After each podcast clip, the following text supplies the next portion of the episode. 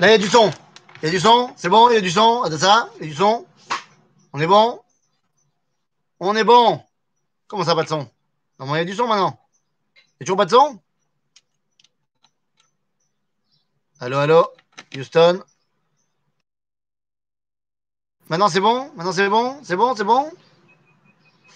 Compliqué, cette histoire. Tov Donc, Boker Tov, les Koulam, Shavua Tov. Et on revient donc dans notre étude dans notre étude de la Mishnah, de Maseret Avot. Et nous sommes arrivés au premier chapitre, Mishnah 4. Donc c'est reparti. Et donc, on vient de terminer la Mishnah donc, de Antigonos Ishsocho, et comme je l'ai dit la semaine dernière, eh bien, Antigonos nous montre bien que le nom qu'il porte nous montre qu'on est bien impliqué dans la période helléniste, dans la période grecque. Et donc, comme je l'ai dit et redit, il est très important de savoir quelle est l'ambiance, l'endroit et le moment dans lequel nos Chachamim parlent. Parce que bien que leurs enseignements aient une valeur intemporelle, bien sûr, il n'empêche que le moment, les défis, l'endroit de là où ils parlent, eh bien, c'est un, un, enseignement également pour nous et ça nous aide à comprendre encore mieux ce qu'ils ont dit. Et donc, je vais vous donner un exemple pour, euh, pour bien étayer cela, un exemple que j'ai peut-être déjà donné souvent, mais mais, euh, mais c'est un exemple qui est pour moi très probant. Vous savez, il y a euh, une histoire dans la Torah qui nous a raconté avec euh, Abraham qui reçoit les anges. Il y a trois anges qui viennent dans la tente d'Abraham, il les reçoit, machin. Et là-bas, eh bien, on va nous dire que Abraham discute avec eux. Et la grande question est de savoir, est-ce que si toi et moi on avait été là-bas, eh bien, on aurait vu Abraham discuter bam, toute cette histoire-là s'est passée dans la prophétie qu'a reçue Abraham. C'est-à-dire que si toi, tu avais été là-bas, tu aurais vu un vieux monsieur qui dort. Et que donc, pour lui, pour lui lorsqu'il a vu ces trois hommes, en fait, ces trois hommes ne sont pas des hommes, ce sont des esprits qui dévoilent le dévoilement de Dieu. Ça, c'est la vie du Rambam. Le Ramban n'est pas du tout d'accord. Lui, il pense que si tu avais été là, tu aurais vu trois personnes qui viennent chez Abraham. Mais, c'est-à-dire, ils ne sont pas d'accord, c'est pas très grave. Ça arrive tout le temps. Mais sauf que c'est la seule fois où le Ramban dira Assour le amin bedivre à Rambam. Assour de, de croire ce qu'a dit Maïmonide. Pourquoi tu es aussi virulent? C'est alors t'es pas d'accord, t'es pas d'accord. Pourquoi tu es aussi virulent Assour? Eh bien, quand on replace les choses dans leur contexte, qu'est-ce que nous dit le Rambam? Le Rambam nous dit que le dévoilement de Dieu, ça passe par trois esprits, par trois idéaux spirituels. Maintenant, le Rambam, il vit dans les terres de l'islam, il n'en a rien à faire, ça, ça, ça rien, ça peut faire aucun mal ce qu'il dit. Alors que le Ramban qui vit à Barcelone sous l'influence des chrétiens, t'imagines ce que ça peut faire de dire que c'est quoi le dévoilement de Dieu, ces trois dimensions spirituelles Attends, mais plus euh, Trinité que ça, tu meurs. Et donc le Ramban, sachant très bien dans quel milieu, dans quelle époque il vit, il dit Assour la Amin Bezé. On n'a pas le droit d'y croire, alors qu'il est très fort probable que c'est Rambam qui avait raison. Nélo Méchané. Le Ramban a une responsabilité historique. Pourquoi je dis tout cela? Eh bien, simplement pour comprendre que la Mishnah qu'on va lire maintenant, la Mishnah de Yosef ben Yoezer et Yosef ben Yochanan, eh bien, d'abord, il faut la remettre dans son contexte. Qui sont Yosef ben Yoezer et Yosef ben Yochanan? À quel moment parlent-ils? Eh bien, les amis, ce sont des rabbins qui vivent une époque extrême on les connaît pas, c'est bizarre. C'est-à-dire qu'on connaît les autres antagonistes de cette époque-là, très bien, mais on ne les connaît pas eux deux, qui ne sont rien d'autre que le Nassi à Sanhedrin et le Hav Betadin, qui sont les chefs de la Torah, les chefs de la transmission de la Torah du peuple juif. Quelle est leur époque? Eh bien, Rabotai, leur époque est très simple. Yosef ben Yoezer et Yosef ben Yochanan sont les rabbins de Hanouka. C'est-à-dire que nous, on connaît Yehuda Maccabi, tout ça. Yehuda Maccabi, c'est pas le rabbin. Les rabbinim de l'époque de Hanouka sont Yosef ben Yoezer et Yosef ben Yochanan. Ah, tellement que, tellement que Yosef ben Yochanan, chez Rouchalaim, se fera tuer pendant le Mered. Donc, nous sommes face aux rabbins de l'époque de Hanouka. C'est-à-dire aux rabbins qui vivent bah, la guerre contre les Grecs. Et ils comprennent tous les deux alors aujourd'hui, on va parler que de Yosef Ben mais les deux comprennent une chose. C'est qu'il faut mettre l'accent sur ben, tout simplement ce qui va sauver le judaïsme à l'époque de Hanouka. Qu'est-ce qui sauve le judaïsme à l'époque de Hanouka? Qu'est-ce qui nous permet de partir en guerre? Qu'est-ce qui nous permet de ne pas tomber dans une hellénisation, une assimilation énorme? C'est la maison. La maison juive. La maison juive qui donne une éducation de kishkes, comme on dit en arabe, de tripe à ces jeunes. Pourquoi est-ce que tu es fier d'appartenir au peuple juif? Pourquoi est-ce que tu es fier d'être juif? Pas parce que tu l'as appris dans la halakha, mais parce que tu l'as appris dans toutes les cuillères à soupe de ta maman, que tu es fier de qui tu es. C'est un enseignement primordial qu'on a appris et qu'on a appris à la maison et pas au Beth Midrash. C'est d'ailleurs la raison pour laquelle, lorsqu'on veut symboliser cette victoire-là, Hanouka, eh bien, on va mettre une lumière, la Hanoukia. Mais où est-ce qu'on la met? Eh bien, on la met devant la porte de la maison pour qu'elle éclaire la mezouza. Qu'est-ce que ça veut dire? Qu'elle éclaire la maison juive. Parce que c'est ça le projet, le produit, slicha, qui a permis à la réussite du miracle de Hanouka, à la réussite de la guerre contre les Grecs. C'était bel et bien le fait qu'il y avait encore dans une partie du peuple, eh bien, cette appartenance, ce sentiment d'appartenance, cette fierté d'appartenir au peuple juif.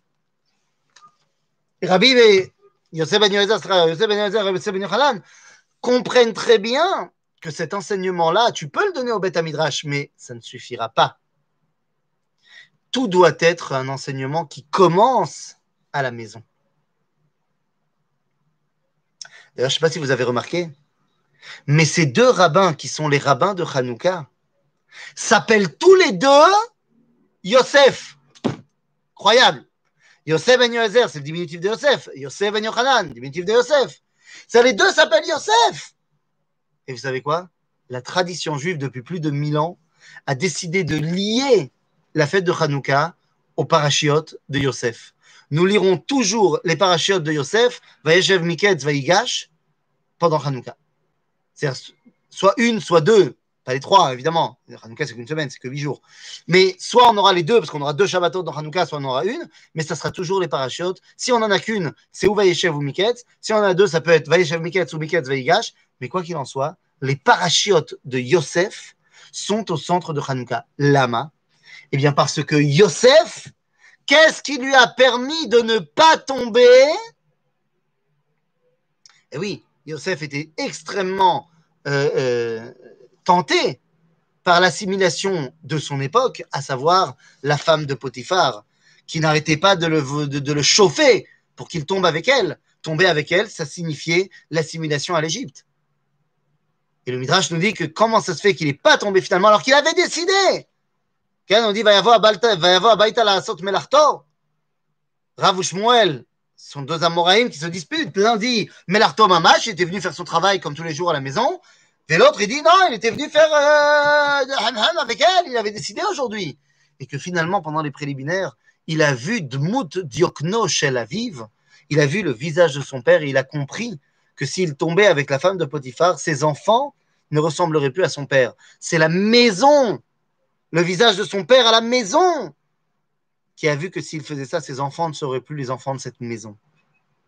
En d'autres termes, Yosef est lié complètement à Hanouka. Les rabbins de Hanouka s'appellent tous les deux Yosef et vont ramener tout à la maison. Alors, on va se concentrer aujourd'hui sur Yosef ben Yoézer. Yosef ben Yoézer, Ish Sereda. Yosef ben Yohanan, Ish Yerushalayim, Kiblu Mehem. Alors, c'est quoi cette histoire? Kiblu Mehem? Ce sont tous les deux les élèves de Antigonos Ishso. Il aurait dû avoir marqué Kiblu Mimeno. Il y a des versions de traité de Baseret Avot, il a marqué Kiblu Mimeno. Mais nous, on a Mehem. Alors, certains disent qu'ils ont reçu de Antigonos et de Shimon Hatzadik qui avait, euh, Baruch Hashem, vécu une très très longue vie. Donc, j'ai eu le temps d'étudier chez les deux. Mais ça peut vouloir dire également tout simplement que Antigonos était les deux. Qu'est-ce que ça veut dire les deux? À partir de Yosef ben Yoézer et Yosef ben Yochanan, la Torah passe par deux, par un couple. Commence la période qu'on appelle les Zugot. Une période qui va s'étendre sur à peu près 250 ans, où il y a un couple qui enseigne la Torah. Un couple de Chachamim qui sont l'un porté plus sur la Midata Din, sur la rigueur, et l'autre porté plus sur la Midata Chesed. En général, ce n'est pas toujours le cas. En général, le Nasi à Sanhedrin, c'est Chesed, et le Av Bet Din, bah, c'est le Din. Rabotai, comment ça se fait qu'avant, on n'avait pas besoin de deux personnalités? Eh bien, tout simplement parce que Antigonos, d'une certaine façon, et surtout Shimon Hatzadik, ils avaient la capacité du milieu. Le milieu, c'est-à-dire qu'il y a dans ce monde une anaga de la bonté, chesed, mais il y a également le din. Il faut être capable de faire la synthèse midat arachamim. C'est ce que nous faisait Shimon Hatzadik. Il connaissait les trois piliers sur lesquels le monde se tient. Gmilut. Hasadim, c'est chesed, la bonté. Avoda, c'est le din de la Avodat Amigdal, mais il y avait également la Torah au milieu qui rassemblait les deux. Eh oui.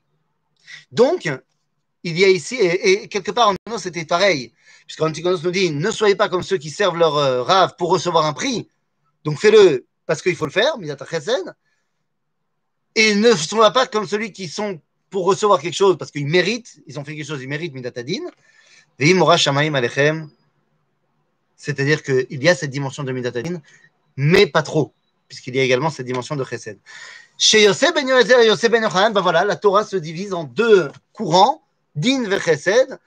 Chacun amènera ce qu'il est, ben, ce qu'il est au mieux. Et donc, ici, on va commencer par Yosef ben Yoezer. Yosef ben Yoezer, Omer. Vous vous rappelez qu'on est dans l'époque de Hanouka? Vous vous rappelez que c'est deux qui s'appellent Yosef et qui ont compris que ce qu'ils devaient gagner, c'était la maison? Eh bien les deux, Yosef ben Yoezer et Yosef ben Yochanan, vont ramener toute la Torah à la maison. L'un va dire Yehi Beitra Beitvad la l'autre dira Yehi Beitra Patoach l'Irvacha. Alors je ne m'occupe pas de Yosef ben Yochanan ce matin, mais on ramène tout à la maison. On comprend que maintenant la Torah doit passer par la maison juive. Alors qu'est-ce qu'il nous dit Yosef ben Yosef ben Yoezer Omer Yehi Beitra Beitvad la que ta maison soit une maison de rencontre de tous les chachamim. Ben, comment tu fais ça? Comment tu fais ça? Quand il y a deux chachamim, c'est facile. Il faut que dans ta maison, tu invites les deux. Voire même en même temps. Quand il n'y a qu'un seul chacham, c'est facile. Mais qu'est-ce que tu fais aujourd'hui Où tu as un million de chachamim? Où tu as des, rabbins, en veux-tu, en voyage Où tu as des livres, tu ne sais plus quoi en faire Dit Rabbi Chaim de Vologine. Rabbi Chaim d'Alvologine, dans son commentaire sur le traité de Havot, nous dit à propos de cette Mishnah, puisque tu vas pas pouvoir faire rentrer tous les rabbins du monde dans ta maison. Et là, il te dit, c'est la bibliothèque. C'est la bibliothèque. Il faut que dans ta bibliothèque, tu aies tous les chachamim. Bon, c'est pas possible non plus parce que ta bibliothèque, n'est pas extensible. Mais qu'est-ce que ça veut dire? Ça veut dire qu'il te faut de tous les rabbinim dans ta bibliothèque. Tu m'as bien entendu, il te faut de tout. Alors, il ne faut pas tout, parce que tu pourras pas arriver à avoir tout. Mais il te faut de tout. Ah non, dans ma bibliothèque, il n'y a que des livres d'Ashkenaz. Chez moi, il n'y a que des rabbins marocains dans ma bibliothèque. Chez moi, il n'y a que des rabbins sionistes. Chez moi, il n'y a que de la chassidoute. Chez moi, il n'y a que des rabbins euh, litaïm. Tu compris que ça ne marche pas. Parce que c'est une Torah tronquée. Je me souviens que l'une des choses qui m'avait émerveillé quand j'étais arrivé en Israël au Mahon Meir, eh bien, j'avais vu que dans la Sifria, pas au Beth Midrash, parce y a place pour mettre tout au Beth Midrash, mais dans la grande bibliothèque, j'avais vu qu'il y avait des livres également de rabbins complètement antisionistes. J'avais trouvé là-bas euh, le Vayol Moshe du rabbi de Satmar et, les écrits du rabbi de Lubavitch qui n'étaient pas du tout euh, portés sur le sionisme. Mais ils étaient des grands maîtres de la Torah, donc évidemment ils étaient partis. Alors ils n'étaient pas forcément euh, dans, dans la liste des livres à étudier en premier cours, bien sûr, mais ils étaient là. Évidemment qu'un homme, il doit faire un choix. Tu ne peux pas étudier tout en même temps. Il n'y a pas de problème. Mais si c'est présent dans ta bibliothèque, c'est que tu sais que ça a sa place. ça a sa place. Non, je vais vous dire très clairement, je ne suis pas un élève de la pensée du Razonich, Rabbi. Mais tu ne peux pas honnêtement étudier la Torah sans être passé un peu sur le Razonich. Parce que c'est une des, bases de la compréhension moderne de la Torah. Donc même si tu n'es pas forcément, tu vas pas forcément faire des cours euh, tout le temps sur euh, sa pensée, tu te dois de l'avoir quand même. C'est fondamental. Yehi beitra beitvad la chachamim. Il te faut de tout. Et c'est pour ça que quand je fais des cours, pas sur un livre, mais quand je fais des cours comme ça euh, sur un sujet X ou Y, et que je balance une feuille de source avec une quinzaine, une vingtaine de sources, j'essaie de faire en sorte qu'il y a des sources qui viennent d'à peu près, pas, pas forcément de tous les courants, mais de plusieurs courants. Parce que tu ne peux pas être cantonné qu'à une façon de penser. Il te faut une globalité de la Torah. Alors ça semble contredire une autre Mishnah qu'on verra plus tard, qui te dit Asel Rav. Fais-toi un Rav. Et mon maître, le Rav Cherki, de m'expliquer oui, ça dépend à quel moment de l'évolution de l'homme. Dans le début de son chemin de la Torah, il faut qu'il ait un Rav, une colonne vertébrale. Et quand il a été bien construit, alors il doit rentrer à l'intérieur tous les autres Rachamim, parce que son cave, sa direction, elle est claire, mais il peut aussi apprendre d'autres choses d'autres personnes. Et des fois, eh bien, tu vas sortir un chidouche extraordinaire d'un rabbin à qui tu t'es opposé fermement pour d'autres sujets. Asma. C'est pas parce que là, ce rabbin, bah, tu n'as pas été suivre son enseignement, que là, tu peux pas suivre son enseignement.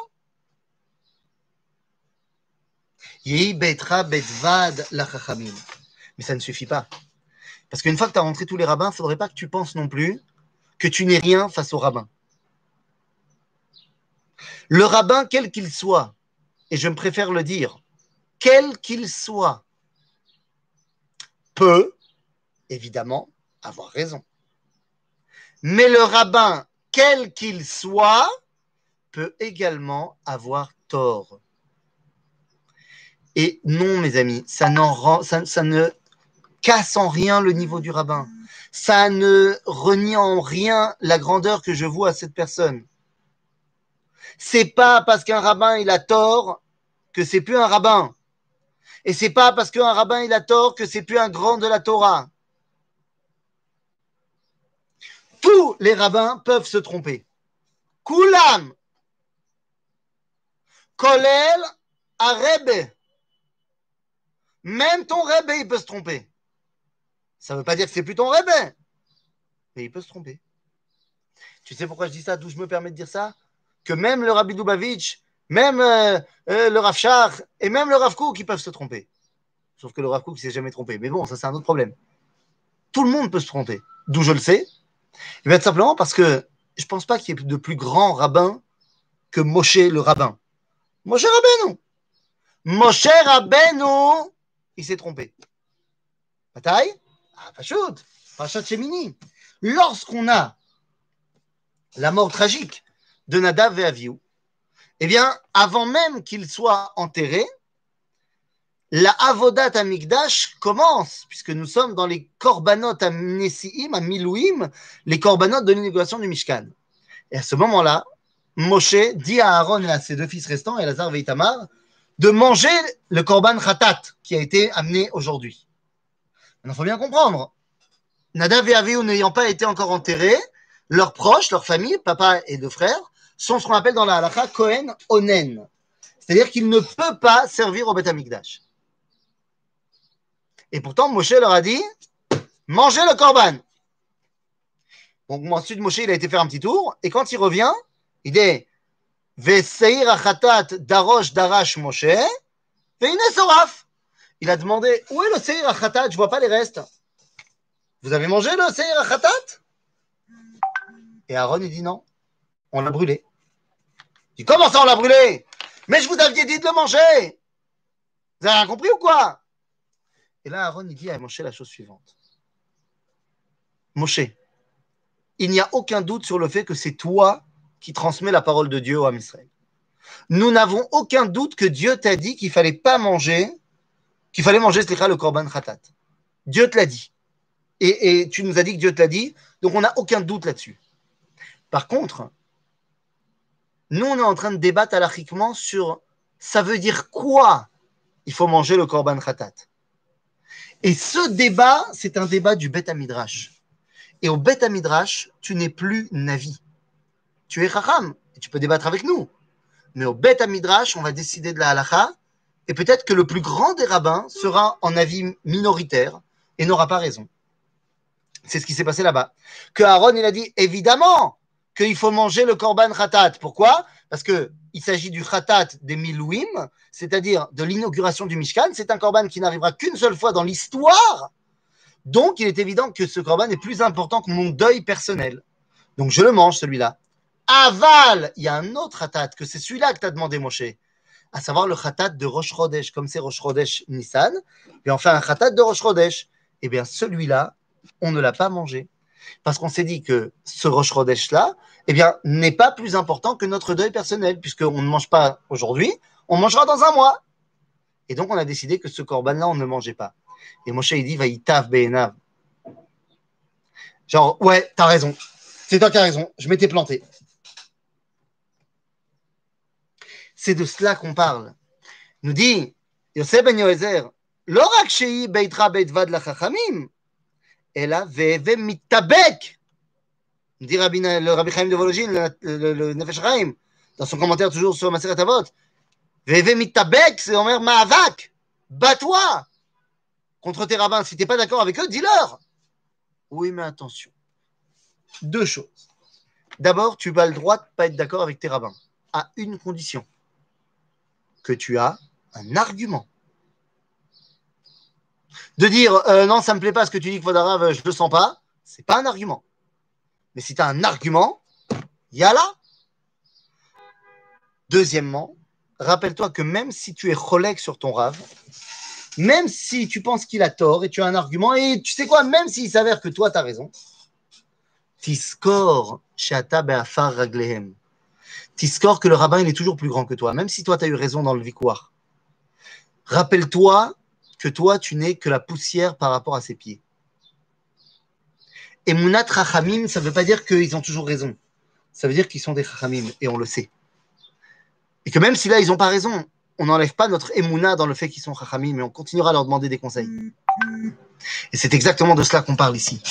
VMV mitabek, mais rappelle-toi que tu es Ba'afar une fois qu'on a dit ça, batsama et divré. Et bois leurs paroles comme si tu étais tout le temps assoiffé. Bizarre, une fois que tu as bu, tu n'es plus assoiffé. Justement. Ne bois pas à satiété. Ne bois pas de sorte que tu ne sois plus assoiffé. Il faut que la Torah que tu vas enseigner, tu vas apprendre de tes maîtres, eh bien, tu veuilles toujours l'apprendre comme si tu étais toujours assoiffé de vouloir connaître plus.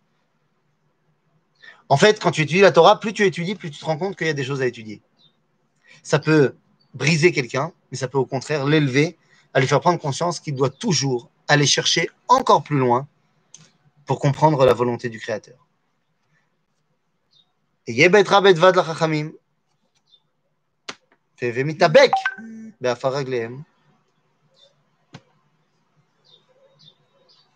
Et aussi, comme on a dit, y compris de ceux qui auraient pu avoir tort. Parce que même apprendre la vie qui a été rejetée, eh bien, ça va t'aider à comprendre la vie qui a été gardée. C'est ce que Rabbi Nachman de Breslav euh, explique quand il appelle la, différence entre tzaddik vetovlo et tzaddik veralo. Il dit tzaddik vetovlo, c'est un tzaddik. Et la halakha, elle est comme son avis. Alors tovlo. Alors qu'un tzaddik veralo, c'est un tzaddik. Mais la halakha, elle n'est pas comme son avis. Alors ralo. Il y a des rabbanim où la halakha n'est pas comme eux. Ça ne veut pas dire qu'ils ne sont pas grands, ça ne veut pas dire qu'il ne faut pas étudier, et ça ne veut pas dire que la elle ne sera jamais comme eux. À bientôt les amis